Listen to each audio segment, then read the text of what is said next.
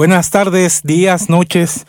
Depende del horario en el que nos Ya vean. ¿no? se va, depende, depende del alcohol, el horario y las ganas en que nos vean. Exactamente. Bienvenidos, este, estamos aquí de nueva cuenta en el podcast Musicazos de la Vida Real.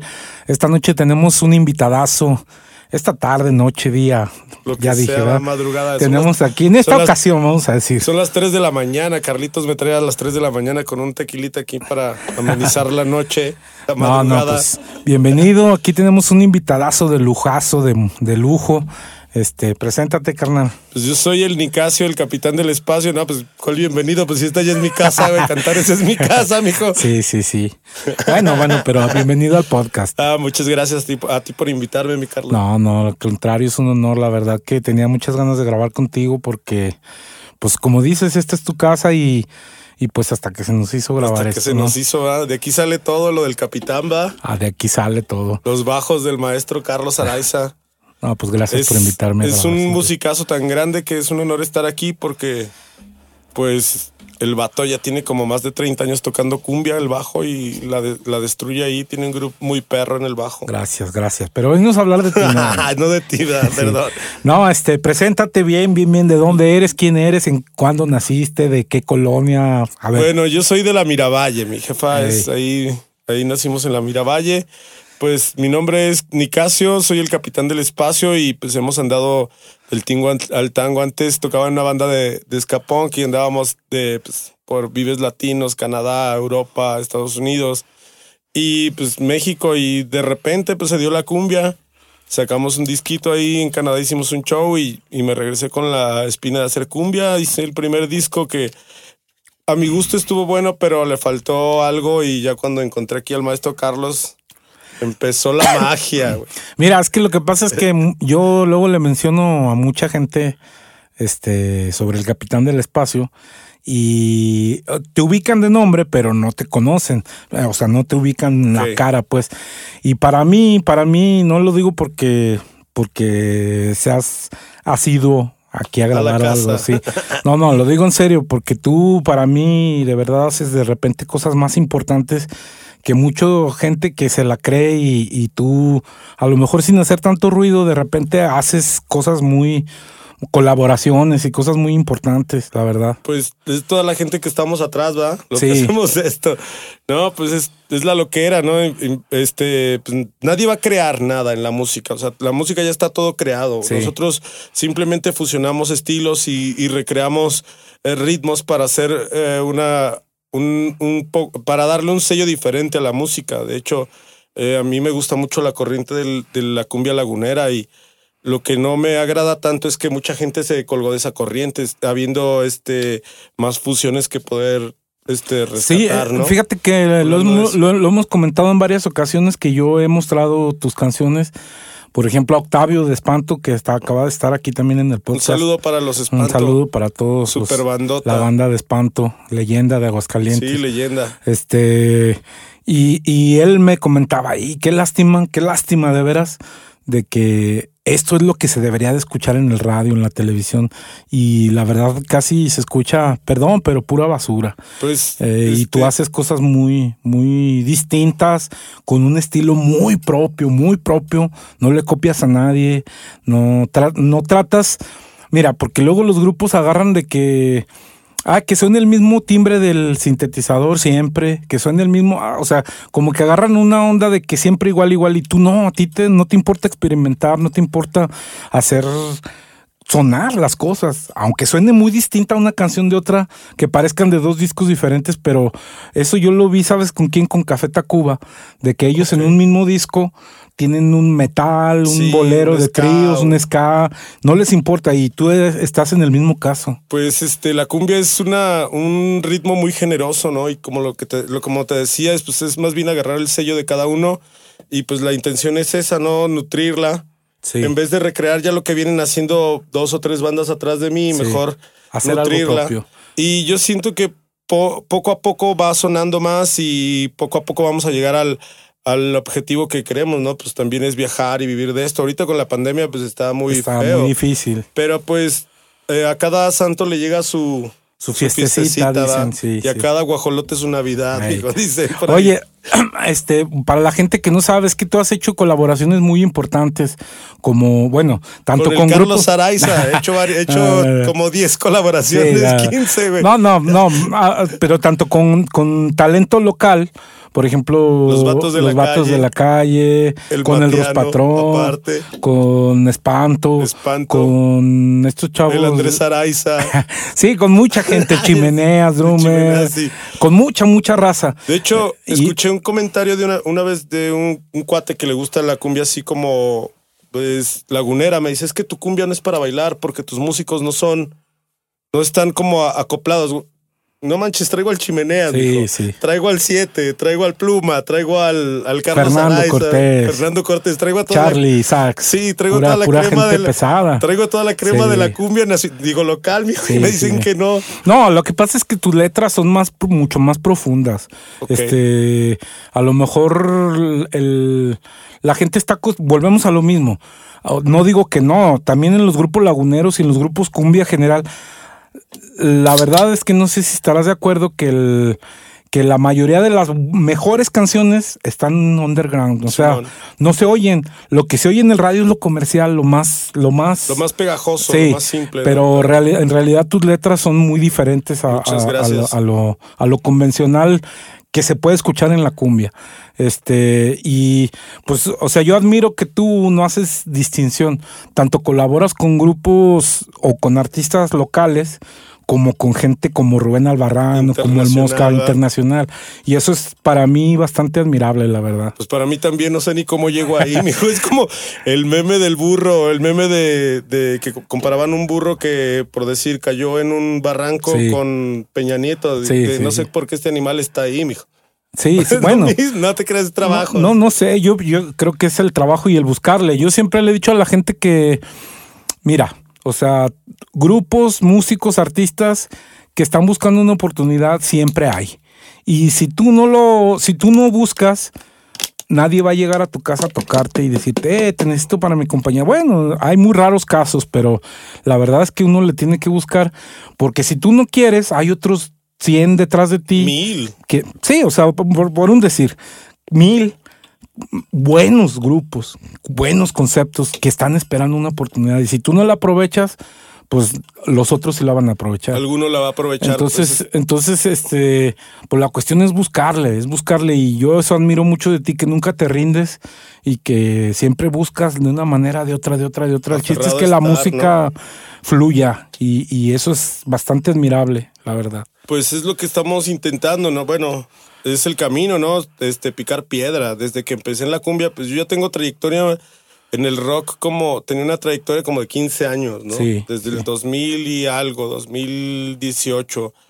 Cuando empecé el Capitán fue hace 10 años, pero, digo, 2018, 2000, 2001, 2000, 98. Cuando empezamos el Capitán, este, bien, fue en 2010.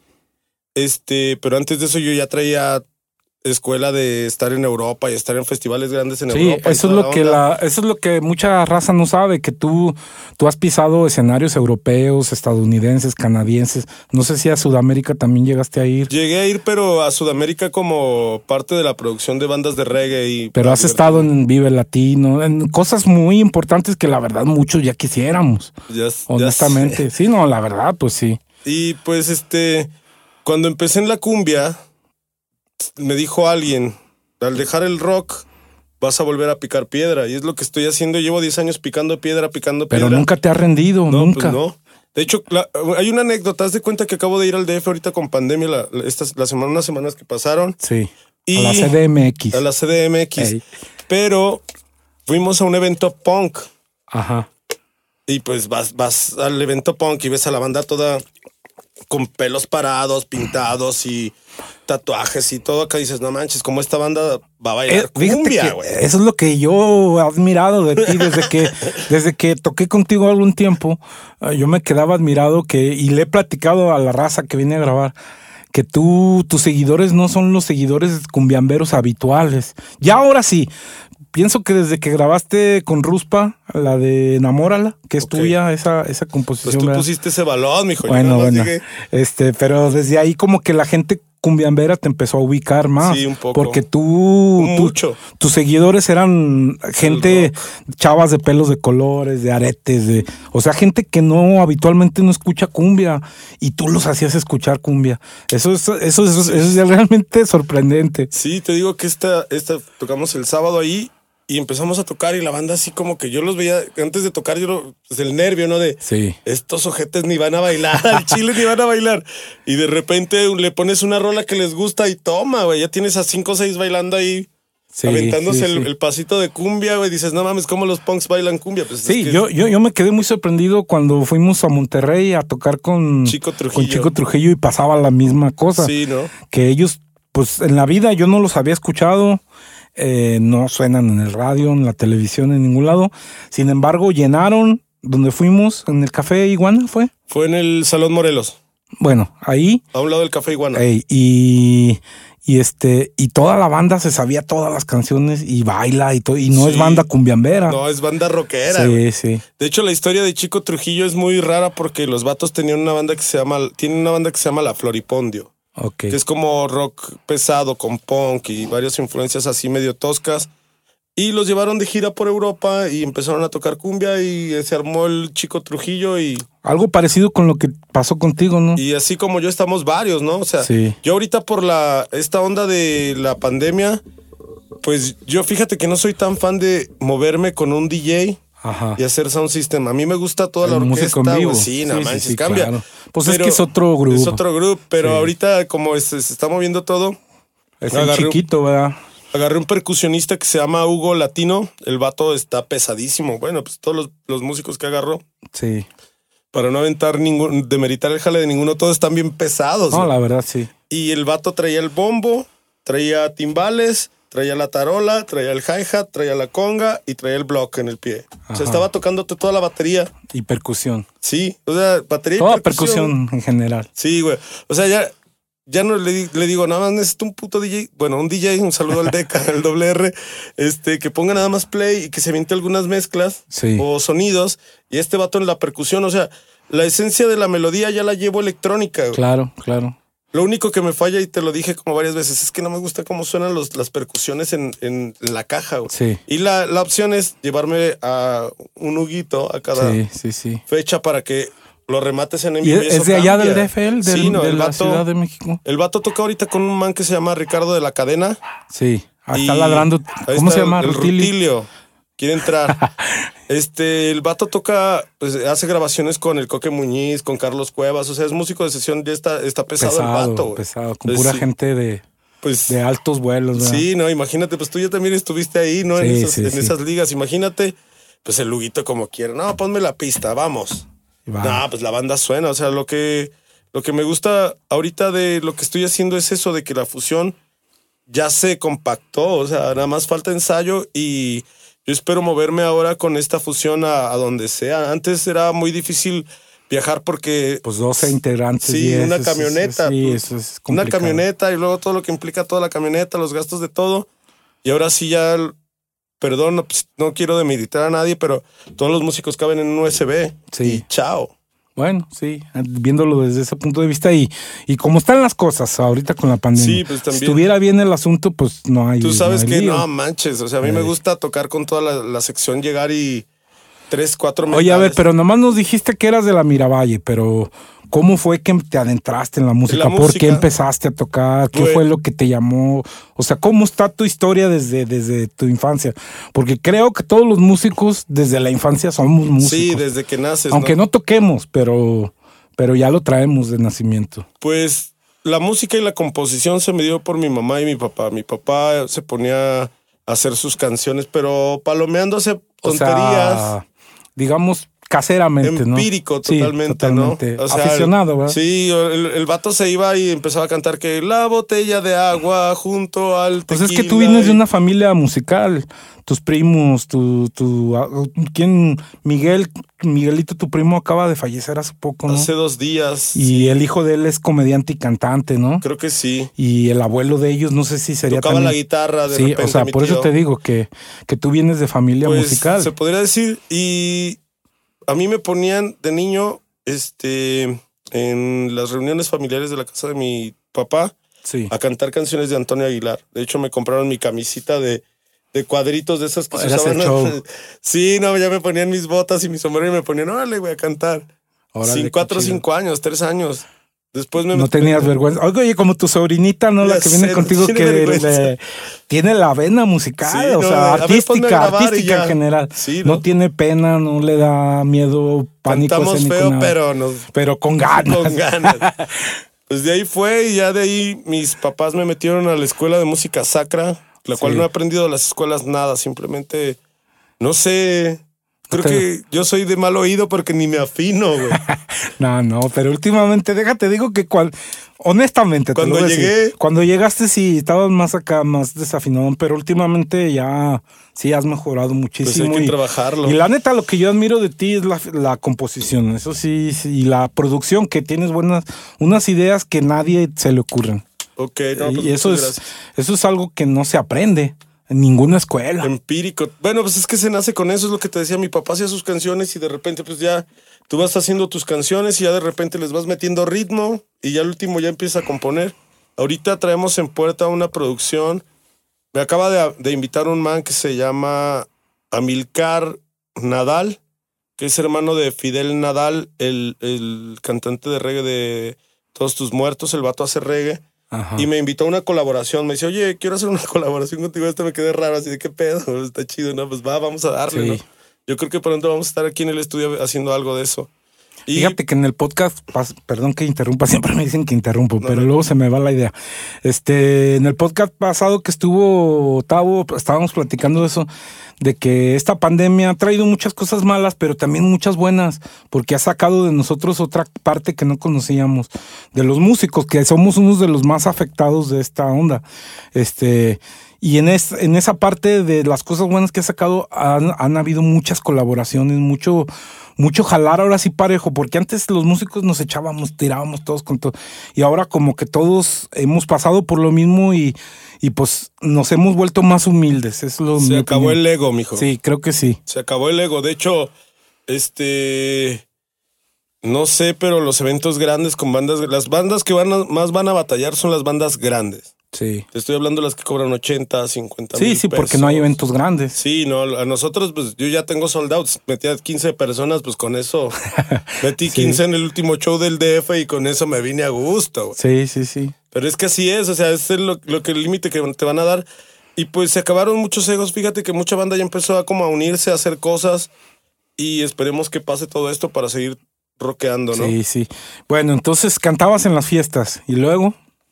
Pues ya me metieron a la música sacra un rato. Y ahí anduvimos haciendo coros del Ave. María. El Nicasio Sacro, de música sacra. eh. Sí, te lo juro.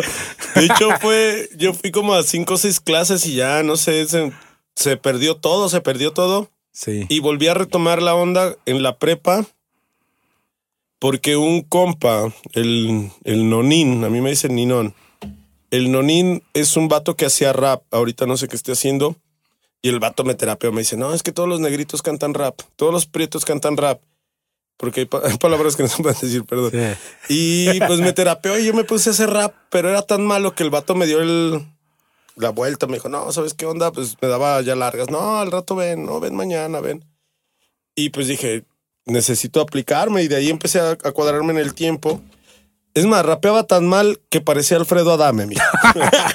Cuando se está peleando con alguien. con el con el trejo, ¿no Eh, la sí, sí, sí. Haz de cuenta parecía el Adame, pero mejoré y al último hice una canción. De ahí salió una canción que se llama Más Mexicano que el Chile. Sí. La canción la cantan los puercos sexuales, pero el tema es mío. Y sale en la película, es el, el tema principal de la película Barrio 13. Órale. Fíjate, es lo que te digo, que tú haces muchas cosas que la banda ignora y hay gente que se siente muy acá y no han hecho ni, ni la décima parte de lo que tú has colaborado, has hecho con gente internacional en cosas grandes, pues, y que a lo mejor no se han escuchado tanto, pero la verdad es que algún día habrá justicia, pienso yo. Pues si no hay, pues hay que seguirle dando. Eso sí, Hay que comer de sí. algo. Yo por eso me fue el DF, dije, no, regreso con 500 pesitos. Ahorita caen a toda máquina. Sí, sí, sí. No, pues cuando nos tenga que dar, pero el- la onda del, del éxito es la aferración y no soltarlo, ¿sabes? Eso es. Estar ahí vigente, presente y haciendo rolas, ¿no? Entonces salió tu rola en la película y luego. Pues de ahí, este, me metí a una banda que se llamó Forniken y ya hicimos varias cosas. ¿Y ahí qué tocabas? Porque si yo no mal Can- recuerdo, tocabas can- el trombón. Eso fue después. Después. ¿Ahí qué, qué Muchos- hacías? ahí cantaba y hacía rap. Y los chicos estaban estudiando y yo era el único que no estudiaba. Y a, a- a varias personas les he dicho la misma frase en toda mi vida. O sea, la música es mi camino. O sea, Sí. si tú estás preparándote para otra, para otra cosa, no me quites el tiempo, porque Claro. tú te estás, estás buscando tu solución antes que la mía. Yo la mía la busco en la música. Sí. Y eso fue lo que le dije a la banda y la banda se enojó, ¿no? A mí me dijo alguien, no, pues deberías de hacer tus ondas solo. Y ella armé una banda que se llamó Porno Star, por ahí del 2001. Esa banda duró Eso cinco sí años. recuerdo ese nombre, sí. Y pues nos fue bien desde que empezamos. El primer año ya le estábamos abriendo al Panteón Rococó. Ahí tocabas ska, ¿verdad? Sí, y de ahí fue donde agarré el trombón, porque como no había trombonistas, Tú dijiste yo merengue. Sí, pues venga, trombón y canto. Y ya me empecé a pegar. Fabián, sobrino, le empezó a pegar a la trompeta y nos, nos juntamos un rato. Como cinco años sacamos un disco que se llamó Bolillos con Crema. Sacamos, hicimos un festival. Nada más hidrocálido. Sí, hicimos un festival por el 2003 presentando el disco Bolillos con Crema que se llamó Bolillos con Crema. güey. Sí. Ahora ya están parándose el cuello 20 años Sí. después de, no mames, el festival Bolillos con Crema es mío, mijo. Sí, El lo bolillo con crema yo lo regalé en un show hace 20 años. 20 años, Sí, güey. sí. Sí. Así, güey, ahorita... Sí, sí te creo, sí te creo, Y porque tú siempre has estado adelantado al tiempo. y traíamos bandas, empecé a traer bandas, empecé a traer bandas. Y fíjate que hay una, una cosa, la gente local no me cree, güey. No me cree lo que yo les digo. Oye, voy a hacer esto. Nah, hombre. No, no te creo, cámara. En ese tiempo, los por no estar por el MySpace, había contra- conseguido una banda de Argentina. Este. Les mando un saludo a los iguánidos y los, los morros me dijeron, no, está chido lo que haces. Y pues ya sabes, en la ferración y entre el jajaja, jujuju, le dije, no, pues quiero ir a tu país, ¿quieres venir al mío? Yo te consigo fechas en lo que yo pueda, porque nosotros ya estábamos moviéndonos en Torreón, en Guadalajara, en Monterrey, en DF, en León, en varias partes y estábamos jalando gente. Entonces dije, pues le hago unas fechitas de. A mí me pagaban 5 mil, 8 mil pesitos por show. Se los doy a él y pues me lo traigo 10 fechitas. Le dije, ármame la misma, ¿no? Ok, el convenio fue de que cada quien pagaba sus vuelos. Órale. El baterista de la banda, primero corrimos a un baterista que era muy bueno, el Orlando. Al siguiente baterista, no quiero nombrarlo, pero el vato no quiso ir porque estaba enamorado, güey. Ah, ya me ha pasado, ya me Y ha me pasado dijo, eso. ¿cuánto tiempo nos vamos a ir? Un mes. Es que acabo de cortar con mi señora. Ok. Y si nos vamos ese mes, ella se va a casar con otro. Ok, no vamos.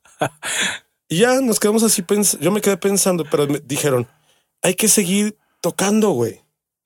Hay que seguir ensayando. Le dije, no, hombre, güey. Están pero si bien pendejos. ¿Tú crees que voy a seguir tocando con ustedes?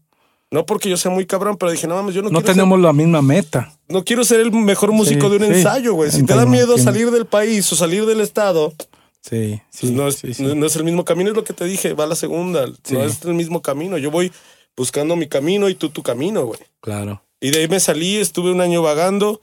De repente, este, pues una anécdota, cuando compré el trombón me lo vendió un punqueto, el Alex. Tocaba con los Friex. El vato lo empeñó, yo lo saqué de- del empeño. Y el único sticker que traía era de una banda que se llama Los Kung Fu Monkeys de Tijuana. Ujú. unos changos. Estos. Pues por azares del destino termino con porno star Ujú. y veo que estos cabrones buscaban un trombonista. Yo no era el virtuoso. Yo no era el virtuoso, te lo No, juro. pero eres aventado. Pero era el aperrado, güey. Sí, sí, sí. Y así de, eh, güey, invítame. No, invítame. No, cámara, bueno, vente, págate tus vuelos. Me dieron 30 rolas, 25 A rolas. Tijuana. Sí, me dieron 15 días, pa- 10 días para aprendérmelas. Estaba en chinga todos los días tocando mal, tocando bien y sacando las rolas. Cuando llego a Tijuana ya traía las rolas. Y de ahí mi vida cambió. Me di cuenta que los músicos hidrocálidos tienen una carencia. Los rockeros, los cumbieros no tanto, o no sé.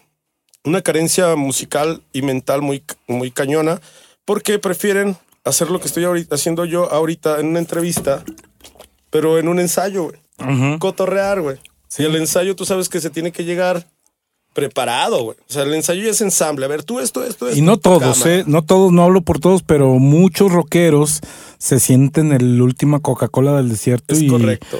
Y, y creen y de menosprecian a los demás géneros. Por ejemplo, a los cumbiamberos, ah, que los charangueros, que le- yo quisiera ver que toquen una cumbia bien, con groove como debe ser. Un güiro, mijo. con, o sea, bailable, que se escuche Sí, sí, sí. sabrosa, ¿no? O sea, porque pues tocar así Cumbia algo- metal, pues, Ah, no, no. ¿verdad? Pero sí. Sí, sí. Sí, no, ya sé. Y, esa banda, hay una banda que me tiró machín cuando yo tocaba ska, güey. No mames, música del o agricultura. El ska es el, el rock es cultura, el ska agricultura, decían. Ey, igual que la cumbia. Terminaron haciendo ska. Cuando ellos empiezan a hacer ska, yo empiezo a hacer cumbia, güey, viniendo de Canadá. Te digo, el, el único, el, el único sticker que traía la- la- el trombón era de los Kung Fu Monkeys. Llego con los Kung Fu Monkeys, me aceptan, me voy de gira. De repente ya estamos en Europa. De repente ya ¿Qué estamos en países Canadá. visitaste en Europa? La primera vez visitamos Inglaterra, Alemania y Bélgica. ¿Y qué tal por allá? ¿Qué, Pues qué- la ¿Cómo primera- es la experiencia, lo vivido? La primera vez iba todo con miedo. No, la primera claro. vez que sales del país. Claro, claro. Por fortuna me dieron la visa y por ese viaje, ya ves que uno es como medio chambón y como colmilludo, Sí. pues le aventé la terapia a los gringos, me dieron la visa de 10 años y pues ya estábamos ahí por Europa, regresamos a Estados Unidos antes de que cobraran los permisos, nosotros entrábamos como turistas y tocábamos por todo el West Coast con bandas como este los Voodoo Glue Schools Unión 13, como este pues con quién tocamos más, con Monster Plug, con Matt Cadiz, o sea, bandas legendarias del ska punk. Tocamos con Misfits, con NoFX, con Marky Ramón, o sea, bandas ya cañonas de esa onda. Y de repente, pues yo estaba acá en otra, en otro plano astral y terrenal, no ¿Y, todo. por- y luego, ¿por qué se acabó esa, esa onda con ellos? Lo mismo pasó, la misma historia. Llegó un cabrón y me dijo lo mismo. Oye, Nicasio, es que me llevé a un compa a tocar a Tijuana. Sí. El vato le armé su banda, le pagó sus vuelos, le di todo. Y pues estaba tocando él y mi banda era su banda. O sea, mi banda era su backing band. Sí, sí, sí. Y pues el vato me vio algo. Es un vato pesado en el medio. Y el vato me dijo, oye, güey, pues estás desperdiciando tu tiempo con los kung fu, güey. Tú tendrías que hacer tu proyecto solo, güey. O sea, ne- necesitarías buscar tu camino, güey. Porque tú, al decirme eso, era como, necesitas buscarte, güey Sí. ya dejar de jugarle. Y en ese tiempo, pues yo decidí darles la, darle las gracias a la banda, de la cual pasé siete años maravillosos, mijo, viajando por todos Pues sí, lados. algo que nunca habías vivido, ¿verdad? Que ni te imaginaste, yo creo. No, yo creo jamás. igual tú te pasó algo así, ¿no? Más o menos. en sí. algún Sí, tiempo sí, sí, sí. ¿no? Y pues imagínate. Y ya de repente, pues dejé esa onda. Y al año ya traía al Mosca de los Auténticos Decadentes produciéndome un disco. O sea, ya estaba como codeándome con gente grande y qué onda, güey. Pues qué pedo, ya. Pues de ahí fue. El trombón llegó a mi vida, pero fue como Pasajero. Suplemento, ¿no? De, de la onda para entender. Fue por necesidad, ¿verdad? Para por seguir en la música, pues. Fue por necesidad, pero en un momento se volvió como parte indispensable y ahorita yo lo veo como un algo que pasó bueno, ¿no? O sea, Sí, sí, toco, sí. toco el trombón, pero no lo toco tan bien, pero no me O sea, no eres trombonista, digamos. es correcto. Le sabes, pero no es tu fuerte. Pero de ahí me salieron las melodías Claro, y toda la onda, güey. claro, Empiezas a sí, buscar sí, sí. todo el, el pedo de no, es Oye, cuéntanos cómo fue que te metiste a la cumbia, la anécdota de cómo en Canadá fue. Yo ya la sé, ¿verdad? Pero para que la gente la sepa. estábamos en Canadá. Haz de cuenta que viajamos todo el. Todo el ¿Todavía andabas con ellos, con los Kung los Fu? Kung Fu, sí. De hecho, después de ahí, un año más y me salí. Estábamos en Canadá. No, dos años más, o no me, no, no me acuerdo todavía el tiempo, pero Fue en ese Inter. sí, viajamos de Tijuana a Canadá. Íbamos tocando que en San Diego, que en Sacramento, que en Oakland, que en San Toda Francisco, costa- todo el West Coast. Ah, West Coast. Y llegamos a Canadá. A mí me dieron la visa canadiense por tres días. O sea, llegamos. De entrada y salida. Sí, tocaba. Llegábamos, tocábamos ese día, tocábamos al que sigue y salía. Ajá. Y pues tocamos en, un en el after de un festival que se llama Victoria Ska Fest.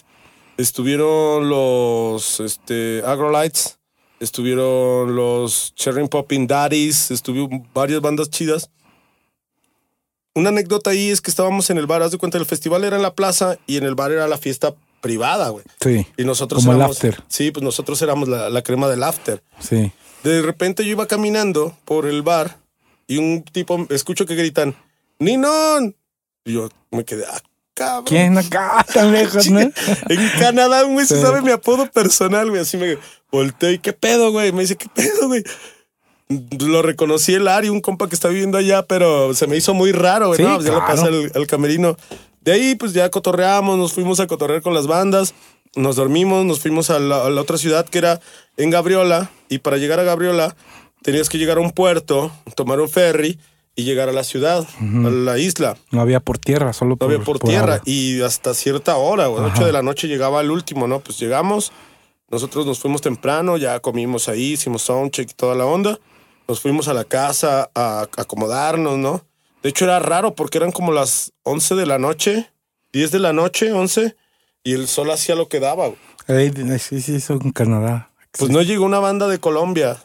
Nosotros tocamos una o hora. sea, y ya. estaba programada y nunca llegó. Nosotros y una banda de Colombia. Sí. Nosotros llegamos, hicimos el show.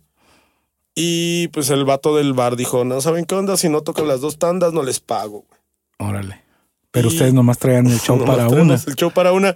Y, y dos personas o tres no quisieron tocar el mismo set porque es antiprofesional volver a repetir todo Claro. lo mismo si estás en otra ciudad a 15 minutos después, ¿no? Sí, claro. Pues nos quedamos así viendo qué, ¿Qué vamos a onda, hacer? ¿Qué onda? ¿Qué onda? De hecho, el, el saxofonista que acaba de grabar la, la última canción que grabamos contigo, la de Prisionero del Dolor que grabamos con Espanto, Sí. el vato agarró, agarró la guitarra. El guitarrista agarró el bajo, pues el baterista siguió ahí y empezamos a hacer, a tocar la negra Tomasa, empezamos a tocar así latino y de repente la banda se prendió como loca y de ahí nació. De hecho, pues cuando estábamos tocando punk, pues el punk es para chavos y estaban como 20 personas así dándose golpes. Pum, pum, pum, energía pura, ¿no? Pero empezamos a tocar y las doñas, las señoras, los dones, todos bailando y saltando y todo. y Tocando cumbia. Sí, o sea, tocando latino, Improvisando, güey, improvisando latino, porque es como sí. lo que decías tú, el rock cumbia, pero en Gabriola. Entonces, ya regreso, yo digo, no mames, que estoy haciendo, tocando punk también. Si toda mi vida he oído a los miel, a liberación. Sí. Pues empecé a hacer cumbia y ya el, empezó el capitán, pues sí, toda la vida, ¿no? Escuchaba al, al supermonje, güey, por la vecina, ¿va? Sí. es que para que los que no saben, él es primo de mi esposa. Y ya, pues, ahí escuchábamos todo eso. Es que uno se hace el rockero, güey, pero te levantas y la de un lado tiene los temerarios, la de enfrente tiene la liberación, la de. Sí, sales de la escuela y Apache o. No, más, más antaño, güey. Este, los de. Impacto de Montemorelos Sí. y así un chorro de bandas y todo. Brindis, sí. Brindis, eh. sí, la de celoso y toda esa onda. O sea. Sí, o sea, y uno se hace el rockero, pero lo trae en la sangre. Y ya después dije, no, empiezo a empecé a hacer el primer disco del Capitán.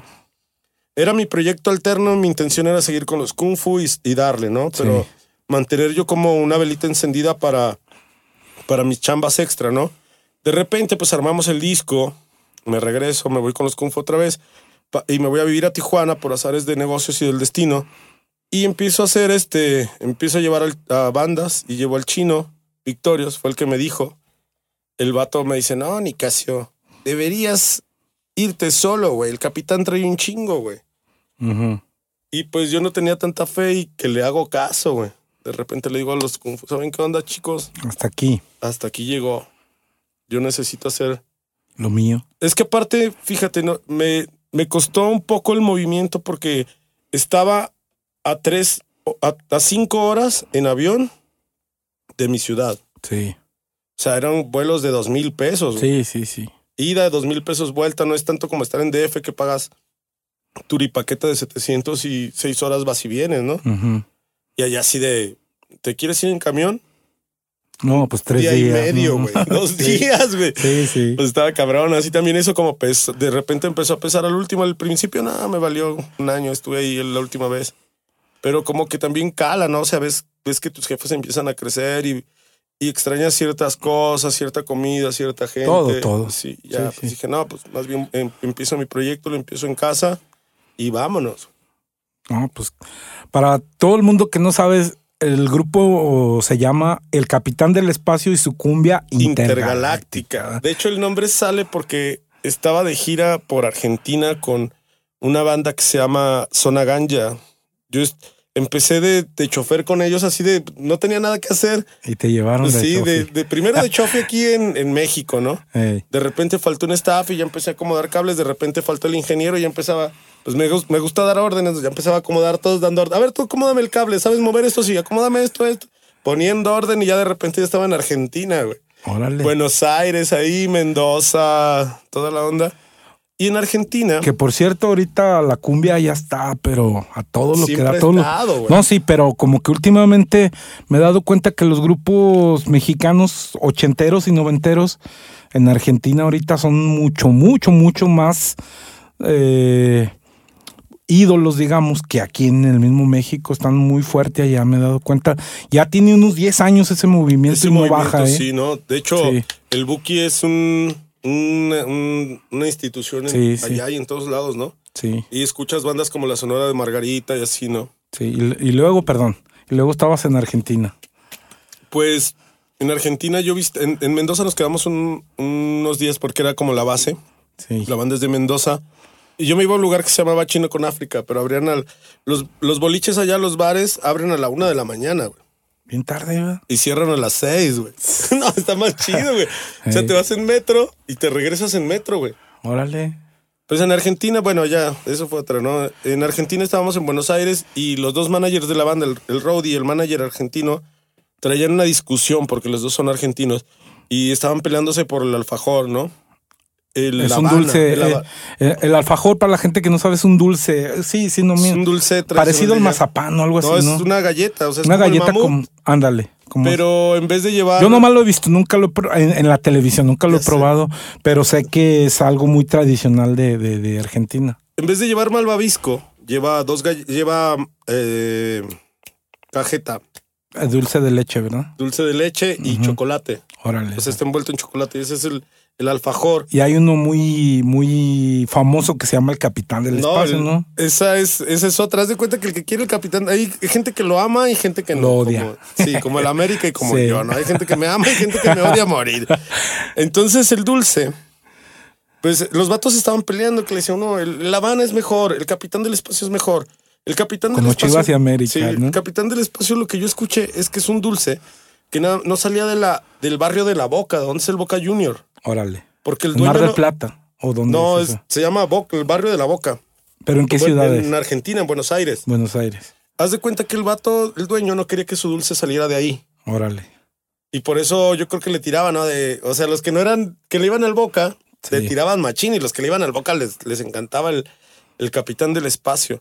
Entonces se hizo como ícono. Y lo que yo entendí era como, el un vato le decía que era como las galletas de animalito, fue como mi comparación que yo, yo, yo capté, ¿no? De- del dulce. De- le decía, no, es que esa, esa mierda está muy fea, es como lo más corriente de lo más corriente. Y yo dije, una Pues, galleta. como dicen, corrientes pero sabrosas, ¿no? Las, sí. las de animalito. Y ya, pues a mí se me hizo chido el nombre. Dije, no, pues si el nombre está corriente, pues yo también soy corriente, güey. Me llamo el Capitán del Espacio. Y a mi banda le puse el Capitán del Espacio y ya como, como apellido le puse Cumbia Intergaláctica.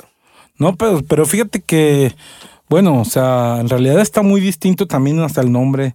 No es común. Sí, ¿no? Y es algo que llama la atención. Este, de hecho, pues por eso fue el conecte ahí con mi amigo Ruspa, que un saludazo. Este, porque la vez que vino a grabar ese disco él, me preguntó, oye, ¿qué andas haciendo? ¿Con quién tocas o algo? Le dije, no, pues no ando con nadie así de planta, pero le ando ayudando a un grupo que se llama El Capitán del Espacio y su cumbia intergaláctica. Y eso fue lo primero que le llamó la atención. Dijo, ah, sí, suena muy cotorro. ¿Tocan cumbia? Le dije, sí.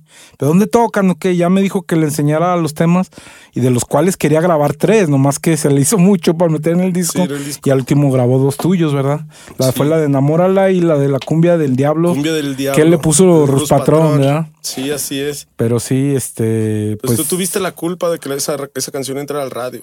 No, bueno, pues nomás ahí fuimos el conecte, pero. sé, no, pero- Pero este, pues, pues es que, bueno, a lo mejor si yo te promociono, pero tus cosas no están buenas, nadie, va a nadie querer, quiere, ¿verdad? sí, ¿no? O sea, el chiste es que si yo te recomiendo, pero, pero hay con qué respaldar la recomendación, pues eh, es lo bueno, que sí ha habido con qué. Pues sí, ¿no? Y de hecho la- esa canción fue, desde que la tocaron los vatos, se lo agradezco mucho a, a ti en, en- en- en primera persona, al Ruspa que la, la eligió y la metieron en el radio, en discos piratas, en camiones de repente, lo que nunca me pasó con el rock. ni con las bandas que he tocado. O sea, ya ibas en el camión y ibas escuchándote así de qué, hasta qué pedo, Sí. Hasta sí. se siente raro, güey, ¿no? Sí, no. vas escuchándote así en el. Y fue un, fue un shock, pero Y fue un, un, un gran fue un hit. ax- eh, sí, auge de esa rola, la sí, verdad. tuvo su momento. Sí, sí, sí, sí. Y la banda la, la sabe y la recuerdo. De hecho, la banda salió en norteño, salió en banda, salió en. La, todos los cumbieros, Todo, toda la sí, onda. sí, Sí, sí, salió. Sí, y luego yo me sale chamba de Inge de sonido o de músico y donde quiera la oía que la tocaban los mariachis, las tamborazos, las bandas, todo mundo, todo mundo. Sí, qué bueno, la verdad me da mucho gusto y, y ser parte de eh, es aún Pues mejor. de ahí empezaste tú a meter como de todo el, todo el flow, ¿verdad? el flow. De, empezamos con la de Prohibido, ¿te acuerdas? Sí. Oye, ¿y tu primer disco de cumbia dónde lo grabaste? El primer disco de cumbia lo grabamos en track digital con el Sapo. Aquí en Jesús María. Una parte. Y otra parte la produjo. Una vez como que me recuerdo, a lo mejor estoy equivocado, pero me comentaste que Julio Díaz, una leyenda, Sí, grabó grabó baterías, baterías, sí. ¿verdad? Así Fíjate es. nada más. Y otra parte la grabamos en, en Tijuana y en, en San Diego. Julio Díaz, para todos los que no lo sepan, eh, fue un, ha sido, yo creo que el baterista más reconocido de Aguascalientes, ¿no? Más famoso, que ha tocado con gente más, más, más top. Pues, Pues para sí. que lo- los que no lo sepan, era baterista de Timbiriche, ahí nomás para... 25 al auditorios nacionales con Timbiriche. con Timbiriche, con Santa Sabina, con Era Maldita de- Vecindad. era músico de sesión de Celso Piña, del Gran Silencio, de, bueno, el Gran Silencio no, Celso Piña, Panteón Rococó, este, Kenny Los Eléctricos y así. Sí, párale sí, con no, no, muy, muy Estaba bien pesado bien el pesado, vato. Julio. Y pues él fue quien te grabó unas batacas, ¿no? Sí, grabó la de La Cumbia del Diablo, grabó la de, la de, este, Bipolar, la del primer disco grabó Bipolar, Cumbia del, pues grabó todas las rolas, güey. Órale, órale. Grabó la mayoría de las baterías, güey. No, pedo. pues mm, desde ahí ya andabas buscando buen, buen, Buen- talento, Sí, ¿no? no, pues el Julito lo Y se tenía ha venido- todos los días en mi, en mi restaurante, güey. Pues, Don Lo Perro. aproveché de una vez. A ver, mijo. ¿Era Don Perro todavía o no? En ese Sí, tiempo siempre fue Don Perro, Don. Perro. Oye, y este, y ahorita, bueno, para los que no lo saben también, aquí ni no, ni Casio Enrique, como yo lo conozco de toda la vida. Ya me quemaste. nos- él, fue, él fue quien trajo aquí al estudio, aquí vino a grabar Rubén Albarrán. Rubén Albarrán, El, eh, quien no lo conoce es el cantante de Café Tacuba. el Café Tacuba Eh, Mayor. vino aquí a grabar un día que lo trajo, me hizo favor él de traerlo y pues la rola está con madre, la verdad. Sí, está muy chido. quedó, quedó muy y perra. los que faltan, nada más. Y el video también, el concepto que tiene de la marioneta y todo está muy chido. Para quien no la ha visto, vayan ahí a YouTube, búsquenla, ¿cómo se llama la rola? Ansiedad. Ansiedad. Producida en Cantares Estudio. Y la verdad, pues para mí ha sido el artista más grande que, que ha venido aquí a grabar y pues gracias a ti que lo trajiste aquí. Los que faltan, mijo. Gra- Primero Dios, ¿verdad? Sí, no, deja que se este, acomode todo y ahorita vamos a moverlos. De hecho, mucha gente me critica que porque hago feats, que hago muchos duetos.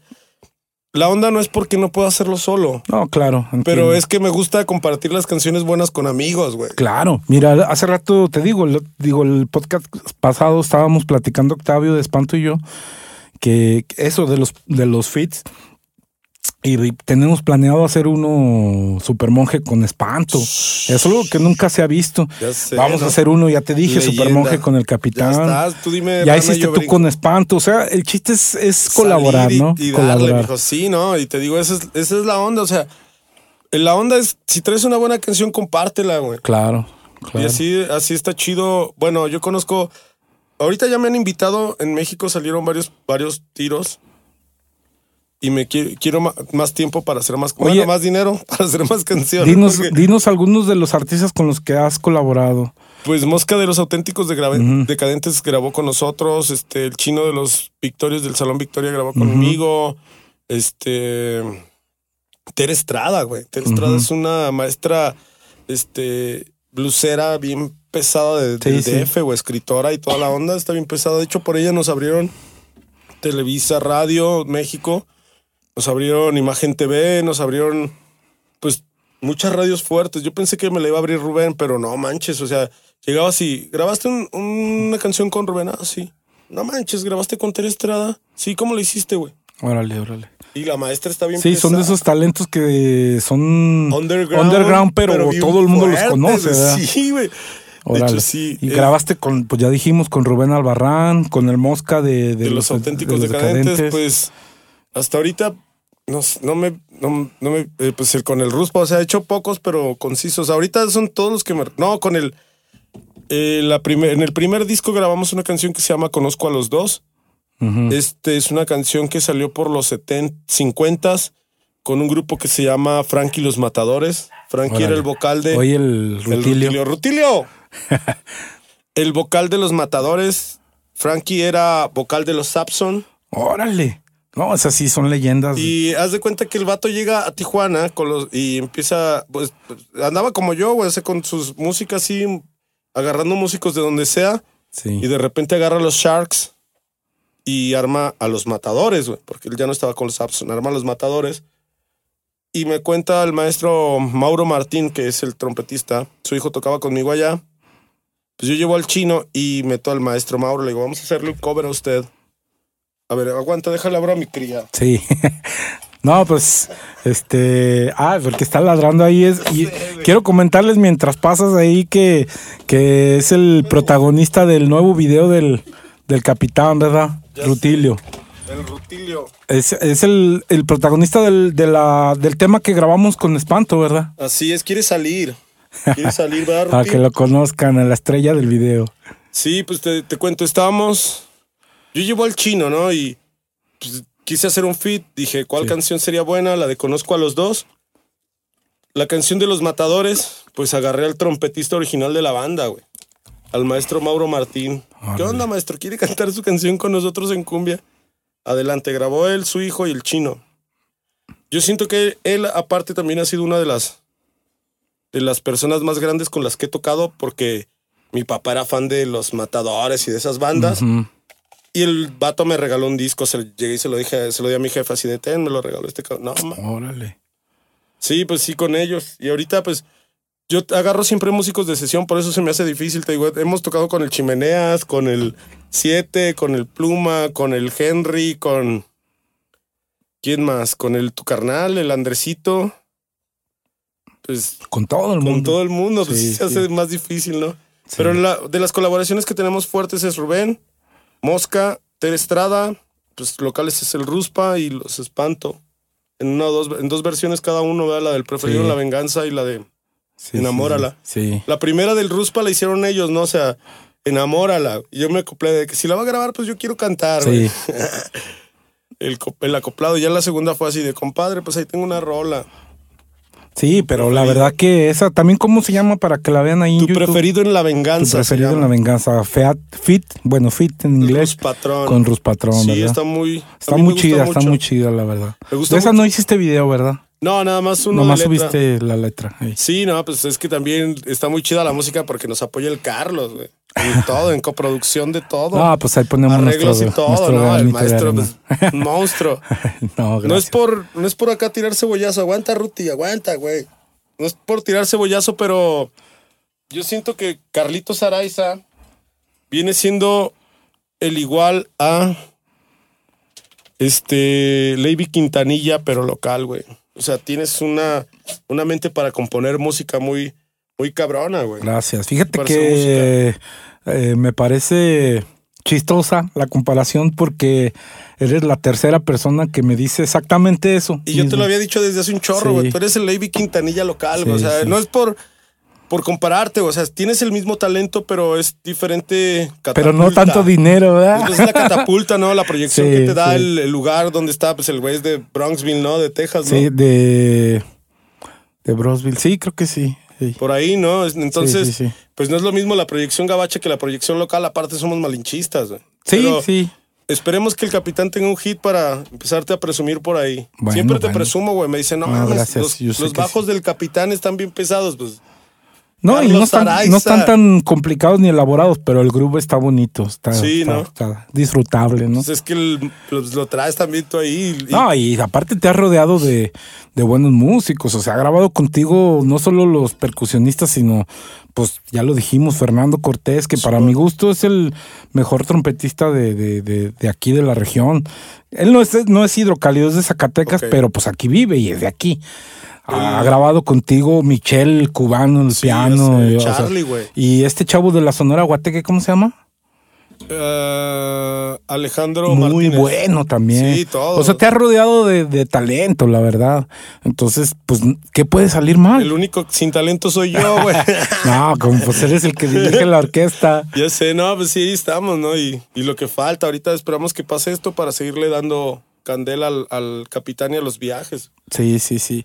No, pues sí, de veras, ¿tú cómo has vivido la pandemia? Últimamente, hasta últimamente empezaste a chambear, ¿no? Pero que el año pasado estuvo Pues cocinando, güey. De complicado. hecho, También eres chef, ¿verdad? sí, pues. ¿Te gusta la cocinada, no? Pues más bien es necesidad. Ya no, hay No, otra, pero sí te gusta porque... Pues si no, no lo haría, ¿verdad? Claro, claro. Sí, ya sé, me gusta comer. Pues no sé, eh, hace mucho pedí apoyo aquí al, al local, al, al gobierno, hacia el ICA y todo.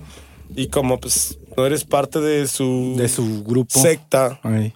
de mafia, este, pues te dan una patada en el trasero. De hecho, a mí me apoyó gente del DF, me apoyó la delegación Cuauhtémoc, me mandó un, un, un algo. Y me apoyaron en Guadalajara, la UDG así me mandó un algo por los artistas con da- damnificados, pero aquí Órale. Pura Sí, sí, pues Puro igual. chile, ahí traigo igual, para igual. vender también, ¿eh? Igual, no, pues la verdad que no, no hemos recibido ningún apoyo. no, nada. ya sé. Es que no eres Pero- compa de ellos. Sí, como que tienen su, su, su gente, su ¿verdad? Sus allegados nada más. Ya sé, no. y son pues, los que graban, los que suenan, los que les pagan estudios caros en, Y no hace nada acá en, en el eh, norte. en León. Hay un estudio que se llama Testa que está muy caro y muy chido. pues sí. Y yo he visto que nomás los, los amigos de, de las gentes que dirigen Sí, no, ya no está mi graban. amigo Alex ahí. Le mando un saludo a mi amigo Alex, que nos cerró Antes las él era el- puertas, él era el chido. Él era el bueno, Ahora está en turismo, ¿no? Cierran las puertas de turismo también. Porfa. Oye, ¿y cómo ves que, que se, ya la segunda feria que se cancela? Pues Ah, pues a nosotros pues en nosotros realidad- ni nos invitan, güey. Es, ¿para qué exacto. Hay muy poco, igual. hay muy poco foro, volvemos a lo mismo, Muy ¿no? poco que perder. Nomás para la gente, la gente este, allegada, pero en realidad, pues para mí sí fue muchos años una fuente de trabajo, pero Por los bailes, ¿no? Sí, y los por los tapancos, y tapancos, todo eso. eso. Sí, güey. sí, sí, era una época muy, muy bonita. Aunque hay quien diga, ay, los tapancos, pero para mí, Es el barrio. mira, güey. mira, yo he tocado, yo, yo como bajista, he tenido la bendición de tocar en todos los Tapancos. diferentes, no, no, no, en todos los diferentes sectores de la feria. Ok. He tocado en los tapancos, Ah, que para todos. muchos son los más corrientes, lo más este bajo, pero para mí fue lo que impulsó mi, mi vida como músico. He tocado en los antros, en los antros rockeros, he tocado rock, he tocado salsa, he tocado cumbia, he tocado versátil en el Hotel Fiesta Americana. Eh, ¿Cómo se llamaba el, el que estaba antes ahí en la mera esquina del ¿El Fiesta reloj? Americana? No, no, no, el bar, que era lo más top, lo más fresa, donde te tocaba rock. Sí, ya, ya. No, no me acuerdo. Bueno, ahí ubico. llegué a tocar. He tocado en todos lados.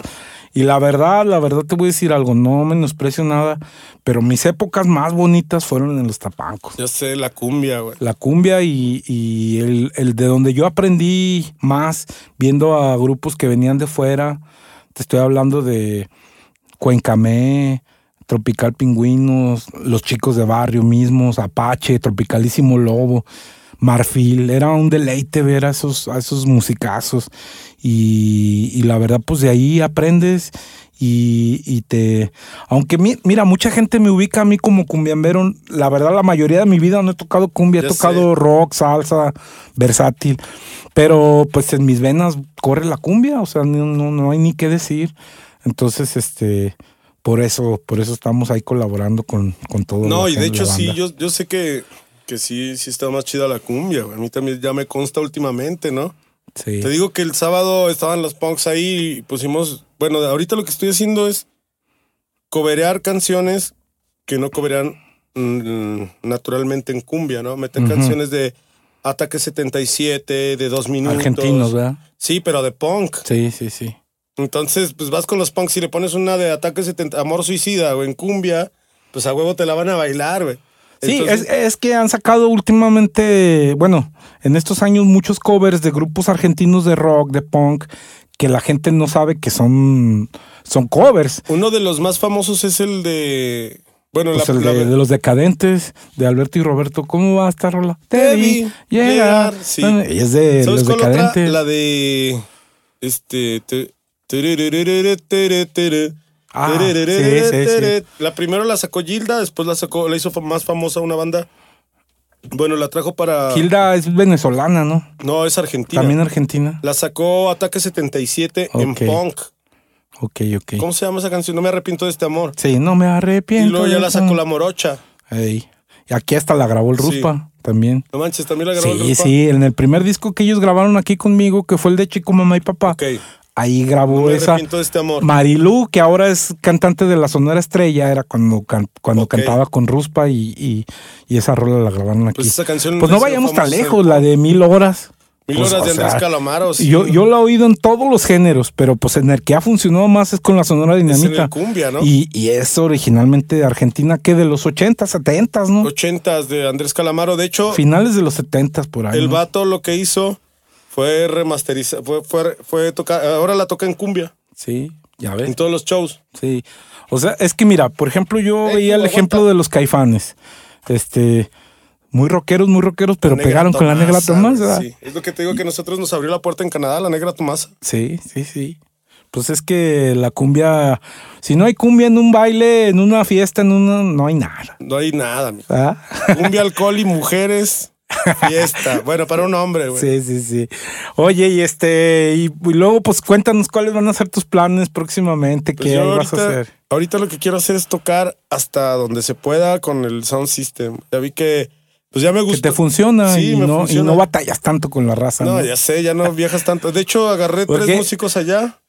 Porque los músicos, digo, somos necesarios, pero también somos fastidiositos. Son- son cada, cada cabeza es un mundo y. Hay cada- músicos que no. Ah, no, hay músicos O que sea, hay son- músicos que sabes cómo y, y hay músicos que no tienen nada y son los que más te exigen, güey.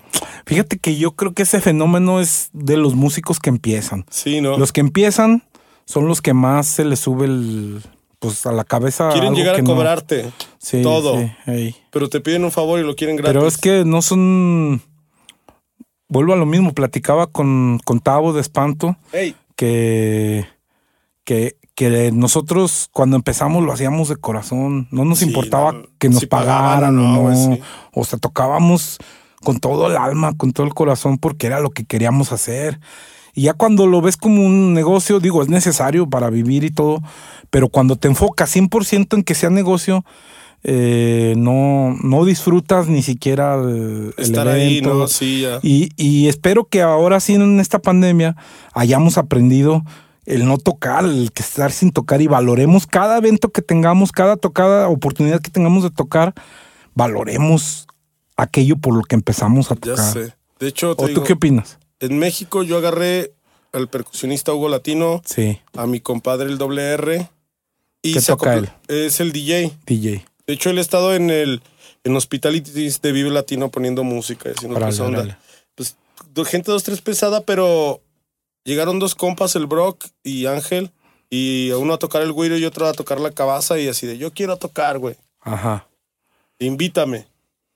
Cámara. O sea, es más fácil para mí ahorita invitar a un músico de otro estado que llevármelo de aquí, güey. O sea, de llevártelo de aquí influye gastos de transporte, paga y todo eso. Ya el otro nada más es paga, porque ya hospedaje y todo. Ahí vive. pues, sí, pues, ya tiene todo. Ya nada más es un taxi y llega a su casa. Pues está bien, está bien. Como ves, y ahorita lo que queremos, bueno, lo que Pues quiero es hacer que es. tú, tú, tú con el capitán siempre fuiste un colectivo, ¿no? O sea, Sí, de no un grupo base, sino...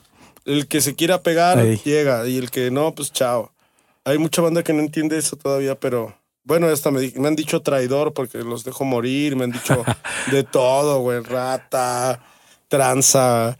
Una vez, hay una anécdota que pues, yo tenía un bar, ¿no? Y pues tú, como dueño de un negocio, buscas ofertas o buscas cómo jalar gente. Claro. Pues llegué a hacer una negociación con Corona, me dio cuatro cervezas, o sea, cuatro cartones.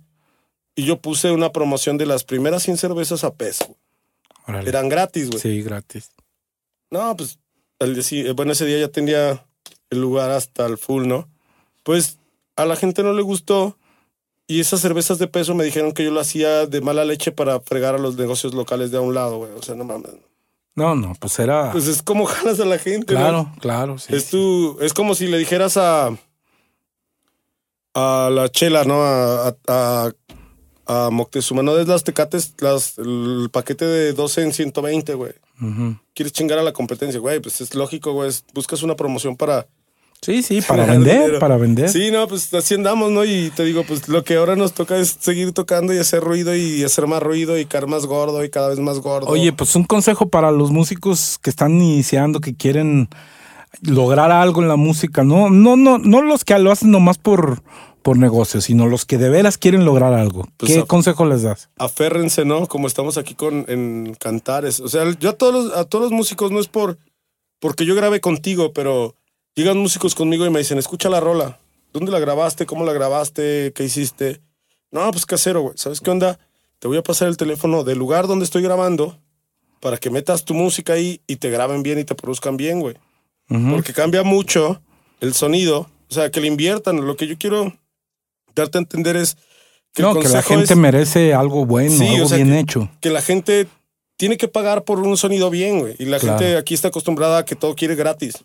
Sí, fíjate que, reciba que yo, yo siempre he dicho que a mí me gusta que los que vienen a, a- a que confían en mi trabajo, confíen en mí porque les guste, por digamos, por bueno, que por ser la opción más barata.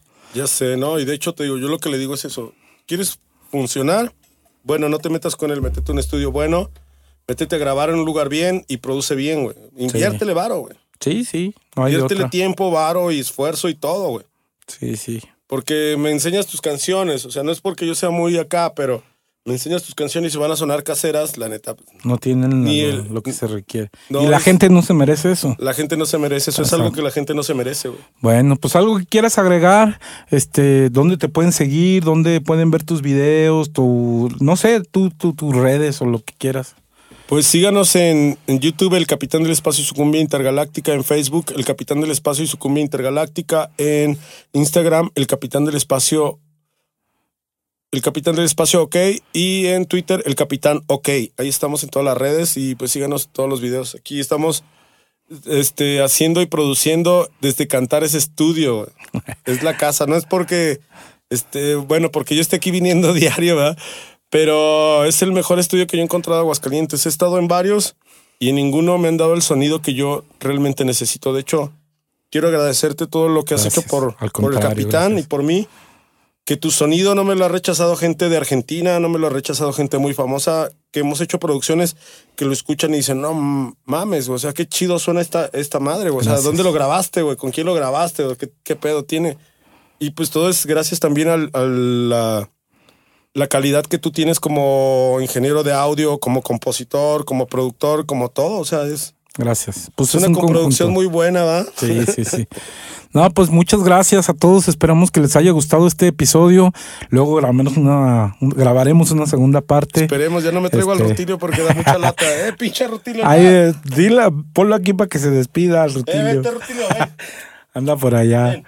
Porque, eh, ¿qué- ¿cómo se llama el video donde sale Rutilio el nuevo? Prisionero del dolor. Prisionero del Dolor, búsquenlo ahí en YouTube, en colaboración con Grupo Espanto. Y, y pues yo también ahí metí mi cucharilla, ¿verdad? Del bajo. Sí, no, ya sé. Siempre la metes del bajo y de los arreglos, ¿no? Ey, sí, sí, sí. Y la verdad quedó, quedó muy chicles y pues Sí, de véanlo, hecho, esa canción la hicimos como más con. como. en trabajo colectivo con el. con espanto. Ven, ven, ven, ven. No, No quiere, no quiere. Lo hicimos en trabajo colectivo con espanto porque hay canciones que ya llegamos armadas sí. y invitamos nada más al vocal y canta esto, pero esta vez como pues traes espanto, o sea, yo quería Que sonara el grupo de espanto. ex- exprimir toda la cumbia Sí, que sí, traen, güey. sí, sí, sí. ¿Sí me explico? Sí, no, claro. Si suena chido, güey. Sí, sí. Es como si trajeras un, un- te prestan un, un Ferrari, güey, y tú llegas en el bocho y dices, no, mejor me voy en el bocho. Sí, sí, entiendo. No, mejor me voy en el pinche Ferrari. el- Bueno, no, pues muchas gracias. Esperamos que les guste y pues suscríbanse al canal y apóyennos porque este, este proyecto es para apoyar el talento Y local. apenas comienza. Y apenas mijo. comienza y- Lo que sí, hasta dónde vamos a llegar. Y la verdad, pues hay, a lo mejor hay muchos detractores, pero no ven que también a ellos se les va a apoyar, a todos los grupos. Quiero Mira. aclarar algo. Porque mucha gente piensa que nomás es para la gente que graba aquí conmigo. Obviamente no. O sea, obviamente estoy grabando primero con ustedes porque les tengo más confianza, porque ya tenemos historia, ¿no? Es el conecte, pero, el conecte directo. Sí, pero la verdad, pues yo, a todos los músicos de Aguascalientes están invitados, quien quiera si yo se me pasa a invitarlos o algo con confianza, llámenme, manden un mensaje o, o lo que quiera y, arreglamos para grabar un podcast con ellos. Mientras más invitados tenga, pues se hace más grande la escena, la escena local y, y pues para eso eh, eh, esta es la finalidad de este podcast, apoyar el Así talento. es, apoyar el talento local. Así es. Pues gracias. Gracias a ti, Carlitos, y ahí muchas estamos, gracias. ¿eh? Gracias, es un honor. Igualmente, no, mijo, pues es un honor grabar aquí, güey, estar aquí, güey. Bueno. De hecho, me has abierto la mente a un chorro de cosas que yo no sabía y te lo agradezco. Bueno, Aquí, gracias. Hasta luego. Adiós, adiós, Despídete, adiós. gente. Despídete. adiós, Rutilio. Pinche Rutilio.